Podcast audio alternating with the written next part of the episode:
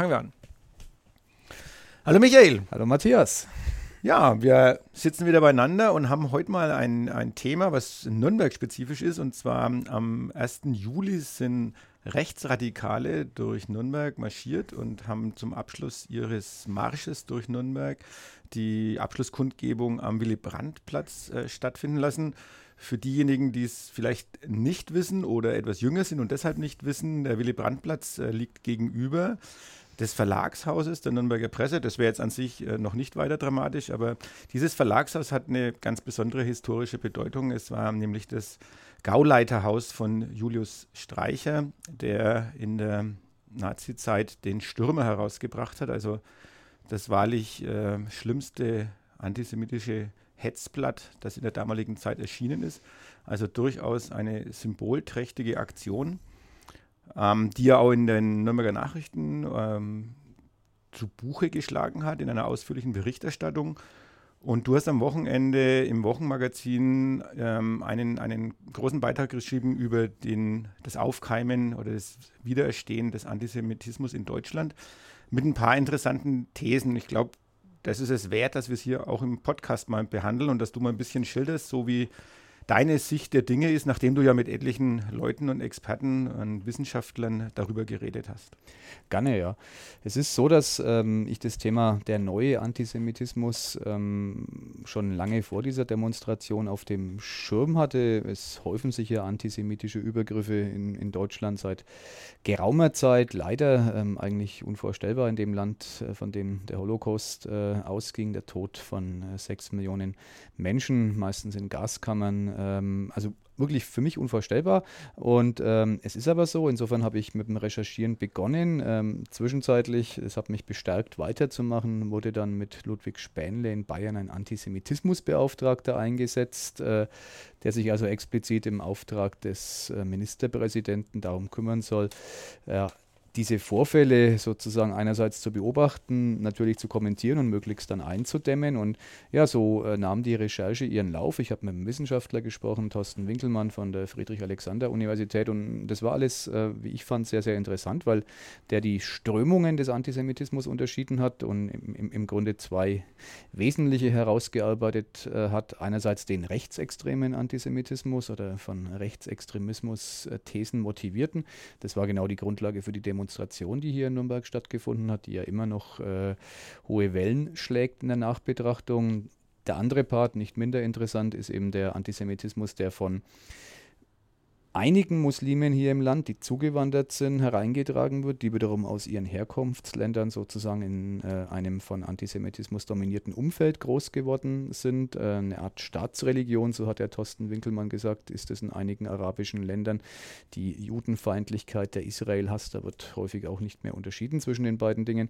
Ja, und so kam es dann ähm, zu der Geschichte und interessanterweise ähm, gab es dann eben diese Demonstration, die ja äh, für mich nicht absehbar war. Ich wusste davon nicht nichts, genauso wenig wie weite Teile der Stadtgesellschaft nichts wussten, was schon mal die erste bemerkenswerte ähm, Anmerkung ist zu der Demo. In der Regel ist ja gerade in Nürnberg ähm, die, die Motivation sehr, sehr hoch, dass man Gegendemonstrationen organisiert. Die gab es auch am 1. Juli, aber es war eine sehr, sehr kleine Gruppe und so konnten die, äh, ja, die Hetzer, anders kann man es nicht sagen, die sozusagen vor das ehemalige Gauhaus von Julius Streicher zogen, äh, mit ihrer Hetze tatsächlich äh, mehr oder weniger ungestört ähm, ihre Veranstaltung zu Ende bringen. Und die Frage, eine von vielen Fragen im Nachhinein ist, äh, hätte die Polizei eine Möglichkeit gehabt, dieses äh, hohe Gut des Versammlungsrechts einzuschränken? Ja, nein, da scheiden sich die Geister.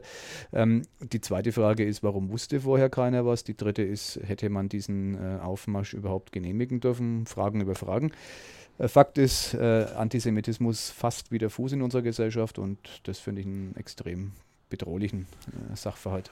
Ja, es ist jetzt ja schon 14 Tage her äh, nach diesem Aufmarsch und du sagst Fragen über Fragen, vollkommen zu Recht, ähm, aber die Fragen werden auch nicht beantwortet, hat man im Moment den Eindruck. Also genau. es herrscht ein bisschen so Totenstille. Äh, Oberbürgermeister Mali hat sich zwar geäußert, aber jetzt von Seiten der Polizei ähm, und auch von den Genehmigungsbehörden her ähm, ist eigentlich Totenstille. Man hält sich extrem bedeckt.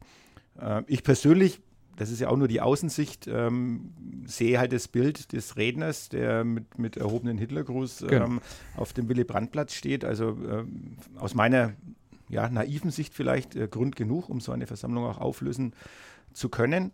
Das scheint übrigens nicht so zu sein. Ich habe ähm, relativ viele Leserzuschriften auf diesen Beitrag im Wochenmagazin bekommen. Eine davon, die fand ich sehr interessant, von einem ähm, pensionierten Kriminalbeamten, ähm, der mich darauf hingewiesen hat, dass es sehr, sehr hohe Hürden gibt für die Einsatzleitung, die bei so einer Demonstration dann ja von Seiten der Polizei immer da ist, um tatsächlich eine Versammlung zu beenden wir, die Nürnberger Nachrichten, nehmen das zum Anlass, da nochmal ein Thema auch draus zu machen, ähm, wollen das aufgreifen und tatsächlich mal den Lesern äh, und Leserinnen mitteilen, wo diese Grenzen erreicht und überschritten sind. Äh, offenkundig ist beim, beim äh, Hitlergruß, ähm, der ja Straftatbestand ist, äh, die Grenze noch nicht überschritten, aber ist momentan eine Mutmaßung, kann ich mir nur auf das Schreiben berufen. Ähm, die Leserpost im Übrigen hat äh, eine große Bandbreite gezeigt von Menschen, die ähm, mir vorgeworfen haben, pauschal Muslime in den Verdacht des antisemitischen Verhaltens zu stellen. Das war die eine Seite. Die andere Seite war, ähm, ich soll doch äh, bitte beim Thema Antisemitismus endlich mal aufhören. Äh, ist doch alles halb so wild. Also wirklich äh, interessant. Äh, offenbar ein Thema, das immer noch polarisiert. Und ja, für mich ist es unfassbar. Ich, ich habe Geschichte studiert mal vor ganz, ganz langer Zeit und äh, habe mich da sehr intensiv damit beschäftigt. Dachte, es ist ein ein Fall für die Geschichtsbücher, aber jetzt müssen wir ihn wieder herauskramen und uns mit dem Phänomen beschäftigen. Ja, also wir haben das ähm, im Online-Bereich ist es ganz, ganz ähnlich. Also diese Whataboutism, wie man so schön sagt. Also mhm. ähm, ja, das ist doch alles ähm, nicht so schlimm ähm, und man soll jetzt endlich mal das ruhen lassen. Und dann vor allem auch diese Vergleiche, dass man sagt, wenn wir äh, linken Gruppierungen das Demonstrationsrecht zubilligen, müssen wir das genauso rechten genau. Gruppierungen äh, zubilligen. Ähm, und äh, man würde nur die eine Seite verteufeln, die andere Seite, da wären die Demos immer gut. Also das äh, schlägt auch bei uns äh, ziemlich massiv durch, wobei auf der anderen Seite auch äh, durchaus dieses Entsetzen spürbar ist äh, von Kommentatoren, die sagen, unvorstellbar eigentlich, dass sowas in Nürnberg nochmal in der Form stattfinden hat können. Das ist vielleicht auch nochmal schon äh, die Frage auch zur Stadtgesellschaft. Äh, warum war diesmal das Häuflein der Gegendemonstranten so gering? Liegt es vielleicht auch daran, dass diese Demo zu wenig bekannt war und dann wiederum auch nur in den Kreisen, die sich äh, seit Jahren ähm, oder Jahrzehnten gegen solche Sachen zur Wehr setzen, letztendlich nicht genügend mobilisiert werden konnte in diesen Kreisen. Ist vielleicht eine, eine Frage, aber andererseits, ähm, die marschierten ja komplett durch die Stadt. Also scheint den Menschen auch irgendwie ein bisschen ähm, ja, egal gewesen zu sein, was ja, da gerade stattfindet. Egal ist vielleicht, weiß ich nicht, ob das so ist, aber oder so war. Es ist natürlich so, aufgrund der zahlreichen äh, Pegida-Spaziergänge, so hießen, glaube ich, die Veranstaltungen, ähm, ist natürlich ein gewisser Abstumpfungseffekt äh, irgendwann mal erreicht. Trotzdem äh, ist Nürnberg eigentlich ähm, bei dem Bereich gut organisiert. Die Stadtgesellschaft, der vernünftige Teil der Bevölkerung, sage ich mal, der weit überwiegende, also ist eigentlich da schon präsent. Wir haben eine Allianz gegen Rechtsextremismus, die sehr gut mobilisieren kann. Äh, wir haben diverse andere Bündnisse hier in der Stadt, die gegen äh, Rechtsaußenaufmärsche äh, sozusagen bewusst Flagge zeigen. Warum es diesmal die, die nicht geklappt hat, ich weiß es nicht. Die, die waren da, aber in einer, da, einer ja, sehr kleinen Anzahl. 80, genau, 80 Gegendemonstranten, genau, 200 genau. Ähm, Rechtsradikale. Äh, ist ein ungewöhnliches Verhältnis ja. für Nürnberg, weil fast immer in den letzten Jahren oder eigentlich wirklich immer die Zahl der Gegendemonstranten höher war als die der äh, Demonstranten von rechts außen. Und auch aus den Pressemitteilungen äh, dieser Organisationen schon ein bisschen Frust auch herauszuhören gewesen. Mhm. Also im mhm. Nachgang zu der ja. Demo, dass, dass es nicht gelungen ist, mehr zu mobilisieren. Ähm, klar, es sind, es sind halt Aktivisten auch, was, was im positiven Sinne, die, die dort äh, sich zeigen und die natürlich auch darauf angewiesen sind, dass sie den, den, den Rückenwind aus der Bevölkerung spüren. Den haben sie dieses Mal vermisst. Das wurde auch beklagt und ähm, da schwingt schon auch die Sorge mit, ob äh, solche Dinge inzwischen bei uns zur, ich will nicht sagen Normalität, aber zumindest so zum Alltag gehören, dass man sagt, naja, das ist halt so, die marschieren halt hier mal auf, alle 14 Tage, alle vier Wochen.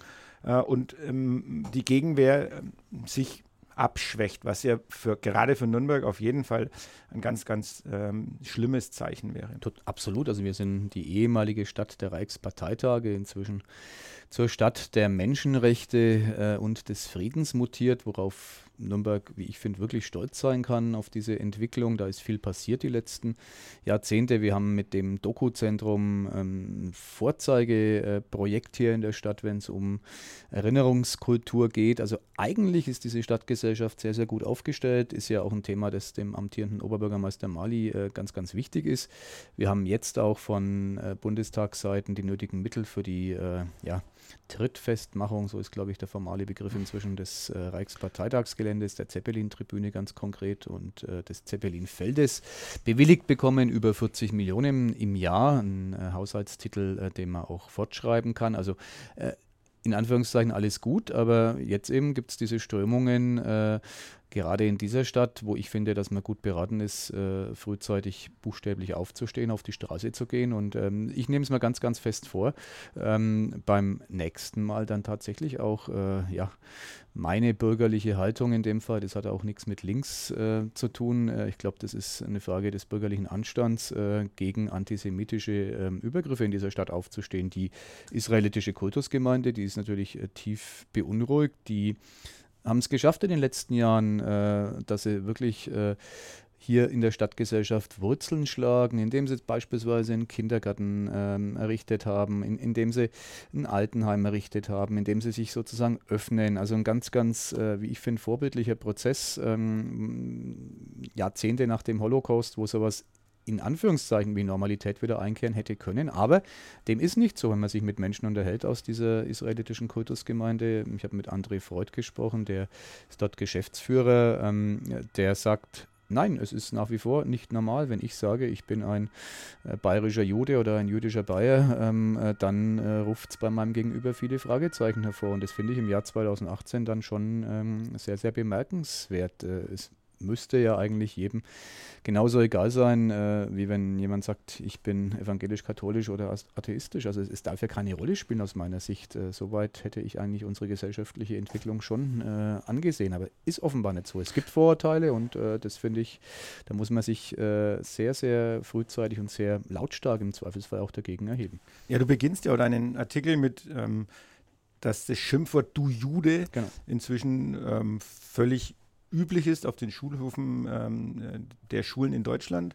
Ja, auch ich in Nürnberg. Also das hat mir eine Schülerin erzählt, mhm. die, die war mit ihrer Familie bei uns zum äh, Kaffee trinken vor, vor einem Vierteljahr. Das war, glaube ich, ähm, für mich so der erste Impuls, äh, das Thema überhaupt mal aufzugreifen. Und die dann eben erzählt, ja, die üblichen, ich sage mal, Bandenkriege, äh, hochtrabend formuliert, also Gangs von Jungs stehen sich im Schulhof gegenüber und beschimpfen sich. Das gab es zu meiner Zeit auch.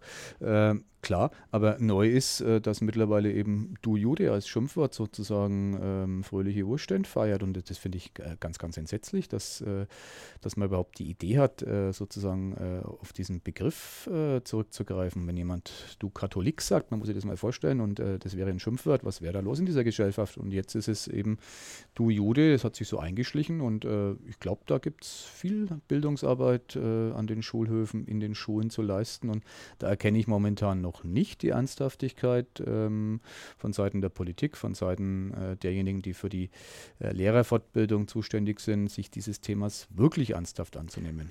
Ich meine, es ist ja, ein, ist ein extrem spannendes Thema, auch in der Hinsicht, äh, dass man das sicherlich auch schon vor 50, 60, 70 Jahren, äh, wenn wir jetzt mal die 68er Bewegung ein bisschen sich nochmal so ein bisschen vor Augen führt, da ging es ja auch darum, haben wir unsere Geschichte jemals äh, aufgearbeitet. Ich genau. sage mal, in den 60er Jahren ist sicherlich im Schulunterricht ähm, die Zeit des Dritten Reichs sehr spärlich behandelt worden. War ja zum Teil auch daran gelegen, dass die Lehrer, die im Dritten Reich Lehrer waren, äh, ihren Dienst fortsetzen konnten. Wen, wenig Interesse hatten, das Thema Wenig Interesse hatten, ihre eigene Geschichte aufzuarbeiten. Andererseits, äh, wenn man es mal ganz trivial sieht, vielleicht auch notwendig war, diesen, um diesen Betrieb in Deutschland überhaupt wieder zum Laufen ja. zu bringen und am, am, Laufen zu halten, dass solche Leute einfach äh, zumindest als Lehrer weiter agieren konnten. Da, aber das braucht man nicht beschönigen. Also da, da hätte eine andere Aufarbeitung stattfinden müssen und können. Aber wir haben sicherlich in den 70er und 80er äh, und auch 90er Jahren hatten wir ja auch einen, einen Wandel ähm, in den, in, im Schulunterricht mitbekommen. Also es ist, glaube ich, schon, also zumindest in meiner Zeit, und ich habe 82 Abitur gemacht, äh, ist dieses Thema ausführlich behandelt worden. Ähm, man hat Fahrten äh, unternommen, sei es jetzt nach Auschwitz oder äh, Reichsparteitagsgelände, damals schon, allerdings ohne das Dokumentationszentrum. Also man hat sich sehr intensiv mit der Geschichte auseinandergesetzt. Dann bleibt aber die Frage, ähm, ist jetzt zu wenig hängen geblieben oder liegt's im, ist es im Zuge dessen, dass dieses rechtsradikale Gedankengut auf einmal wieder ein bisschen salonfähig wird? Vielleicht auch so Abgrenzungstendenzen, weil, sich, weil man sich als Jugendlicher da cool fühlt, äh, mit solchen Tabubrüchen zu spielen? Oder wäre das zu kurz gegriffen? Also müssen wir wirklich in der, in der Schulpolitik, in, der, in, der, in unserer Bildungspolitik umdenken und nochmal ganz andere Akzente setzen? Liegt es vielleicht auch daran, weil es so lange zurückliegt, also in Anführungsstrichen so lange? Äh, ich glaube, für uns war es über unsere Eltern äh, noch deutlich näher, als es jetzt äh, in der Generation, in der jetzigen Generation ist. Das, das spielt eine große Rolle. Der letzte Punkt, äh, es war natürlich in den letzten Jahrzehnten in den Schulen vor allem dadurch präsent, entweder über private Erzählungen, Opa, Oma, Tanten, Onkels, ähm, oder aber durch die Zeitzeugen, die ja äh, ein- und ausgingen in den Schulen, die natürlich jetzt äh, leider buchstäblich aussterben. Äh, die letzten Überlebenden des Holocausts sind hoch betagt. Äh, es wird nur noch wenige Jahre äh, geben, in denen sie von ihren unmittelbaren schrecklichen Erlebnissen berichten können.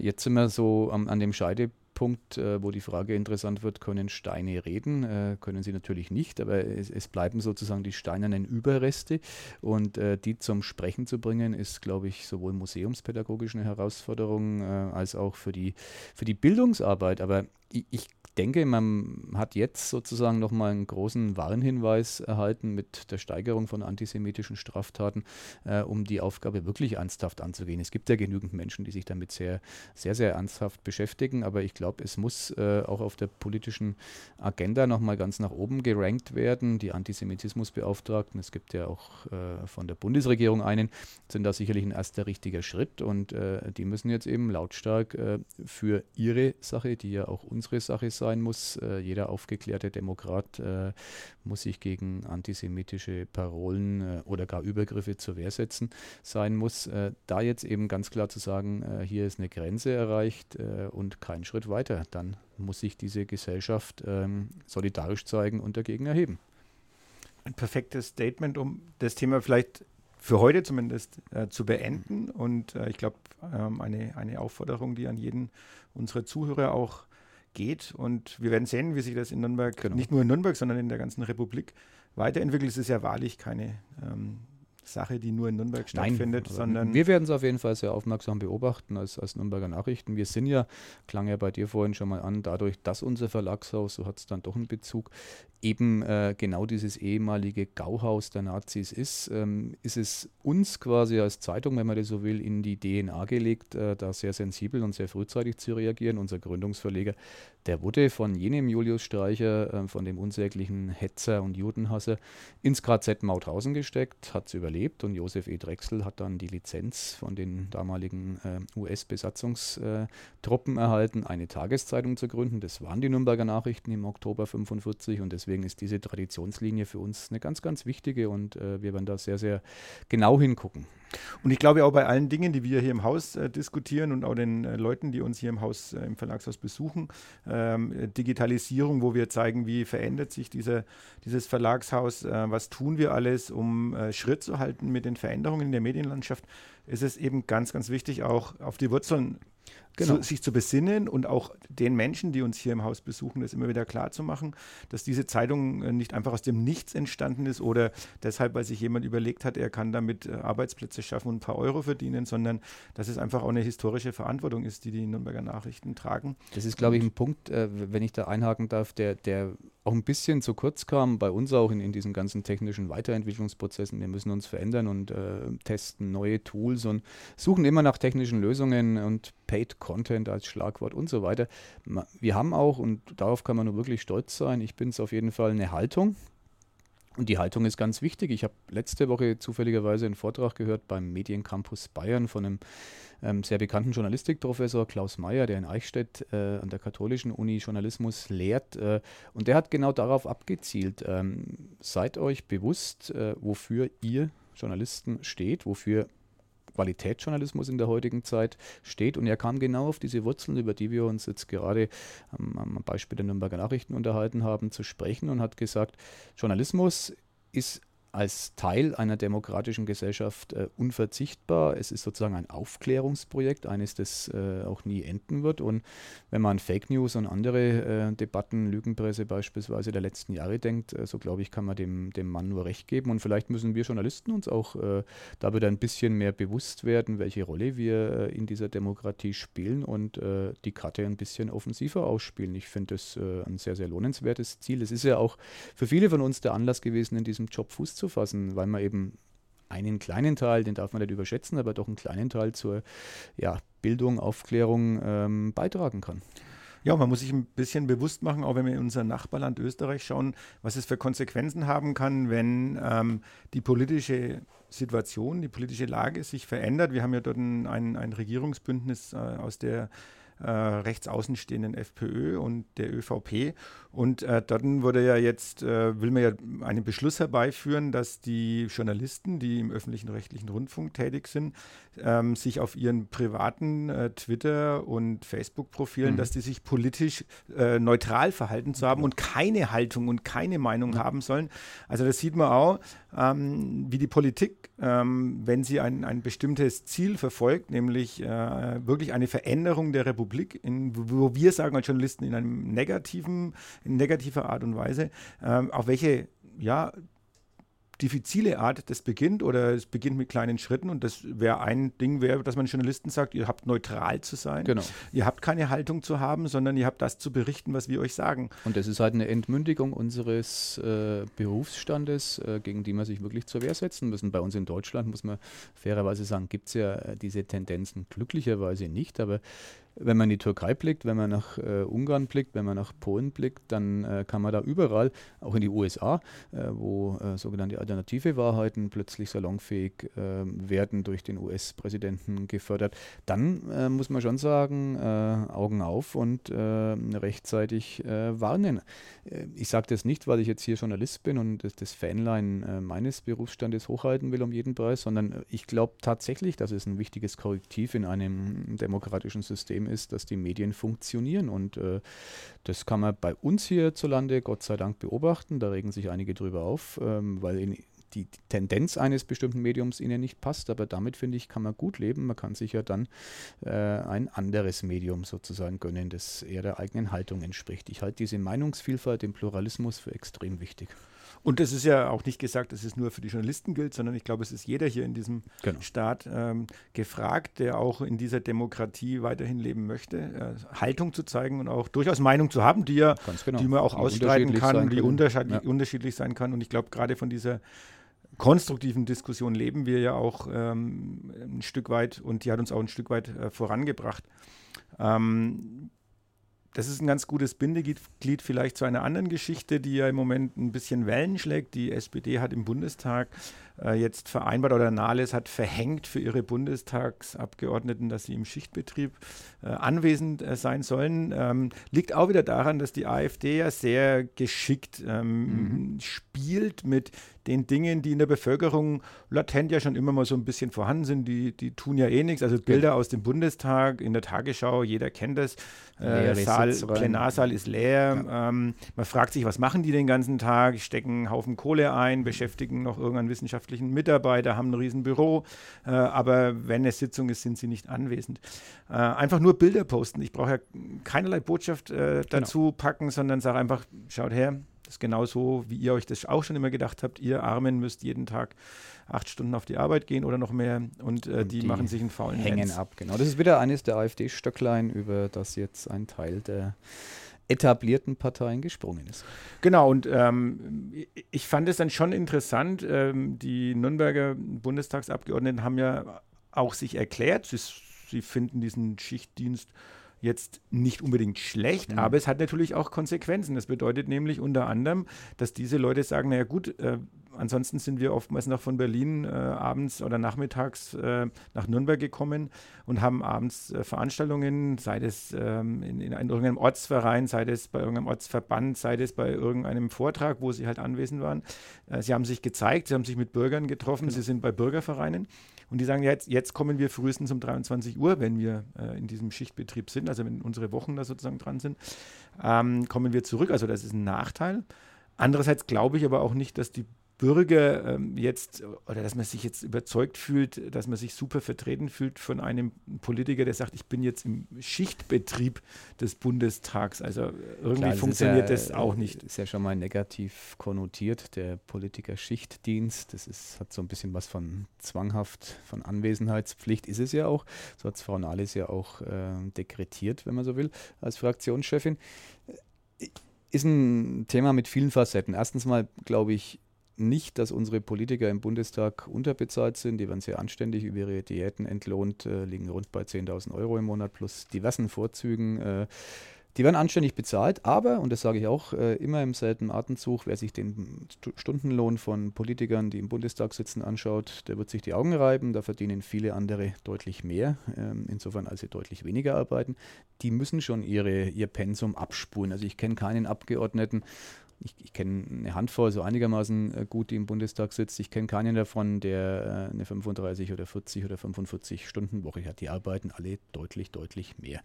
Insofern äh, ist das natürlich ein Thema, ähm, das man sehr vorsichtig anpacken muss. Wir haben ein Arbeitsparlament, das ist der zweite Aspekt. Der Bundestag ist kein Parlament, in dem im Plenum äh, die wirklich wichtigen Dinge ähm, besprochen werden. Die werden in den Ausschüssen besprochen. Die äh, sind teilweise parallel dann äh, zu Sitzungen anberaumt. Also es kann überhaupt nicht funktionieren, dass sozusagen immer alle da sind. Ähm, und wenn man das alles zusammenbringt mit den Tätigkeiten, die ein Abgeordneter in seinem äh, Wahlstimmkreis äh, auch auszuführen hat, indem er beispielsweise mit Menschen diskutiert, in, in Schulen geht, äh, was auch immer tut, äh, dann kann es eben nicht sein, dass das Parlament immer voll ist. Äh, jetzt hat die AfD das für sich als Thema reklamiert, weil sie damit sozusagen ihre, ihre alte Schiene, wir sind die Alternative und äh, wir klagen die Systemparteien, so heißen die im AfD-Jargon, also alle anderen, die schon länger aktiv sind, denn an, äh, Sie haben da was entdeckt. Äh, ich glaube, das wird relativ rasch wieder äh, sich als Strohfeuer erweisen. Ich glaube nicht, dass die Bevölkerung so doof ist, sich äh, von dieser These nachhaltig beeindrucken zu lassen. Die einzigen übrigens, die es wirklich aufgegriffen haben bisher, ist ja auch die SPD, die vielleicht, weil sie in einer tiefen Krise steckt, ähm, alles Mögliche aufgreifen. Gerade eben die Union diskutiert angeblich darüber, auch so eine Präsenzpflicht, so einen Schichtdienst einzuführen. Von Grünen, Linken und äh, FDP kommen relativ klare Signale, sich an dem Spielchen nicht beteiligen zu wollen, was ich ehrlich gesagt für den richtigen Weg erachte. Ja, äh, ich habe letztens in einem, einem Polizeiruf, äh, der sich ähm, mit, mit einer rechtsaußen, rechtspopulistischen Partei beschäftigt hat, äh, kam aus Rostock, ähm, der ist in Rostock produziert mhm. worden. Und ähm, der Politiker, der dort eindeutig eigentlich so eine AfD-Nähe letztendlich mit anderen Parteinamen äh, symbolisiert hat, der hat an einer Stelle in dem Film gesagt, ähm, Zuhören, Verstehen. Das waren nur die zwei Worte, die er in den Raum gestellt hat in der Diskussion mit der einen Kommissarin. Und so ein bisschen habe ich mir gedacht, ja, das ist so ein bisschen das, was, was dort stattfindet. Ähm, man nimmt auf, ähm, was in der Bevölkerung so ein bisschen wabbert. Mhm. Äh, verstehen heißt aber in dem Fall nutzen für meine genau. Zwecke und zwar perfekt. Und die etablierten Parteien finden derzeit kein Rezept darauf. Also das heißt, man hat bestimmt ja vorher auch schon immer diesen Vorwurf Lehrer Plenarsaal gehört. Man hat es wahrgenommen, mhm. aber man hat es eigentlich nie weiter diskutiert und versucht klarzumachen, warum die Dinge so sind, wie sie sichtbar für den Menschen außen zunächst mal sind, aber was im Hintergrund stattfindet, ja. eigentlich bei den Menschen nie angekommen ist. Das ist ein, das Dilemma des Umgangs mit der AfD, der jetzt, nachdem die Partei ja doch ähm, schon länger im Bundestag vertreten ist, äh, sich immer mehr abzeichnet, äh, eine wirklich gute Gegenstrategie. Am Anfang hieß es ja, ja, die etablierten Parteien ähm, lassen die AfD sozusagen ins Leere laufen. Äh, Pustekuchen, wenn man die Umfragen sich zumindest anschaut, ähm, ist die, die Wählerklientel mit der Arbeit ihrer AfD-Abgeordneten offenkundig ja nicht unzufrieden. Also sonst würde der Anteil ja signifikant sinken. Das tut er derzeit nicht in den Umfragen, egal ob bundesweit oder landesweit. Hier in Bayern gibt es ja gar keine Parlamentarier, aber auch da hat man offenbar eine gewisse Erwartungshaltung an einen AfD. AfD-Vertreter im Bayerischen Landtag. Und äh, das zeigt, dass es ähm, der AfD derzeit sozusagen gelingt, durch Provokation, ähm, äh, durch ähm, ja, vielleicht auch ein bisschen Agitation, äh, die, die etablierten Parteien in die Leere laufen zu lassen. Und da Hirnschmalz reinzustecken, das finde ich ist eine sehr lohnenswerte Angelegenheit für die Parteistrategen von äh, CDU, CSU, SPD, Grünen, FDP äh, und vielleicht auch der Linken, äh, weil das ist eine, eine, Kernfrage, die man vor der kommenden Bundestagswahl äh, beantworten sollte, vielleicht auch vor der nächsten anstehenden Wahl. Das ist die in Bayern, die Landtagswahl und nächstes Jahr haben wir Europawahlen. Also es gibt ein paar, äh, sagen wir, haarige Entscheidungen, die bevorstehen und da sollte man sich den Umgang mit der AfD sehr gut mal überlegen. Bisher erkenne ich keine Strategie. Ja, und vielleicht sind auch so, so kleine Punkte, die jetzt im Moment gerade, ähm, das ist noch nicht äh, medial groß ausgeschlachtet worden, aber wir haben im Moment die Situation, Christian Schmidt, der frühere Landwirtschaftsminister mhm. und ähm, ja sehr lange Zeit Staatssekretär im Verteidigungsministerium, wird ja wohl jetzt mit einem Posten im Aufsichtsrat der Deutschen äh, Bahn versorgt. Also das sind doch genau die Dinge, ähm, die eigentlich wiederum äh, der AfD oder solchen Parteien die Möglichkeit geben zu sagen, wir halten wieder das Stöckchen hin. Also Parlament ist am Ende des Tages eine Versorgungsanstalt für Leute, die dann irgendwann aus einem bestimmten Amt ausscheiden und die werden dann nochmal versorgt. Und es geht nicht um die Sache, es geht nicht unbedingt um die Kompetenz, sondern es geht dann darum, ähm, nach Partei ähm, ja, egal welcher Partei man angehört. Also das hat jetzt gar nichts mhm. mit CSU zu tun. Die SPD versorgt genauso, genauso mhm. inzwischen die Grünen oder die FDP. Also man versorgt nochmal jemanden mit einem genau. Posten. Witzigerweise Menschen, die ja nur wirklich, wenn man jetzt auf die Ruhestandsbezüge blickt, äh, überhaupt keine Sorgen und Nöte äh, zu befürchten hätten. Äh, äh, das ist sozusagen der, der, große Vorteil am Dasein als äh, Bundestagsabgeordneter, als ähm, Wahl, ähm, als Politiker auf Zeit. Äh, die Altersversorgung ist überdurchschnittlich gut. Also die, die könnten alle ganz getrost in den Ruhestand. Äh, Christian Schmidt als ein Beispiel, der hat wirklich seine Jahrzehnte in der Berufspolitik auf dem Buckel. Ähm, aber offenkundig hat man dann ganz gern so einen Strohhalm, wo man nochmal wichtig, bedeutend äh, wird und äh, sich nochmal einbringt. Ja, das ist natürlich ein Angriffspunkt äh, und wie du sagst, den kann man parteiübergreifend ausspielen. Das ist kein Phänomen der CSU, das machen im Grunde alle inzwischen. Ähm, bin ich auch ähm, sehr kritisch. Ähm, klang auch in dem Text, den ich über Antisemitismus geschrieben, Antisemitismus geschrieben habe, an. Da hat der Wissenschaftler von der Friedrich-Alexander-Universität, Thorsten Winkelmann, darauf hingewiesen, man soll sich tunlichst hüten äh, für diesen äh, Job des Antisemitismusbeauftragten, äh, alte, ausgediente, mhm. abgehalfterte, ich sage es jetzt mal bewusst negativ, äh, Politiker auszuwählen. Äh, es ist ganz wichtig, dort Menschen mit hoher Glaubwürdigkeit und äh, sozusagen von großem Ehrgeiz geprägt zu installieren. Er hat ein Beispiel genannt, das ich sehr plakativ finde. Äh, vor langer Zeit wurde die die Gauk-Behörde ins Leben gerufen, die natürlich niemals Gauk-Behörde hieß offiziell, aber sie heißt noch heute so, mhm. weil damals mit Joachim Gauck, ein sehr junger Mann, äh, an die Spitze dieser äh, Stasi-Behörde kam, äh, der einfach durch seine Vita glaubwürdig war. Er war ein Bürgerrechtler und das war genau der Richtige. Da hat man eben sich nicht dafür entschieden, einen altgedienten äh, Ex-Minister oder was auch immer zu installieren, sondern hat jemand äh, hingesetzt, der qua Biografie äh, der richtige Mann äh, für den richtigen Job war. Und äh, das wirkt bis heute im positiven Sinn nach. Und so könnte es ja auch gehen. Dann wollen wir mal schauen, ob wir in der Woche noch irgendwann vielleicht einen Ex- Innenminister bekommen. Das ähm, ist nicht auszuschließen. Und äh, der dann vielleicht keinen weiteren Posten oder kein Austragsstübel mehr braucht. Ähm, das lassen wir in Ruhe auf uns zukommen. Ähm, ja, vielen Dank erstmal für das heutige Gespräch. Ein sehr spannend, ein nachdenkliches, ja, sehr, aber sehr spannend fand ich. Und ähm, auch da werden wir immer wieder dahin zurückkehren. In diesem Sinne, eine schöne Restwoche und bis zum nächsten Mal. Bis nächste Woche. Tschüss.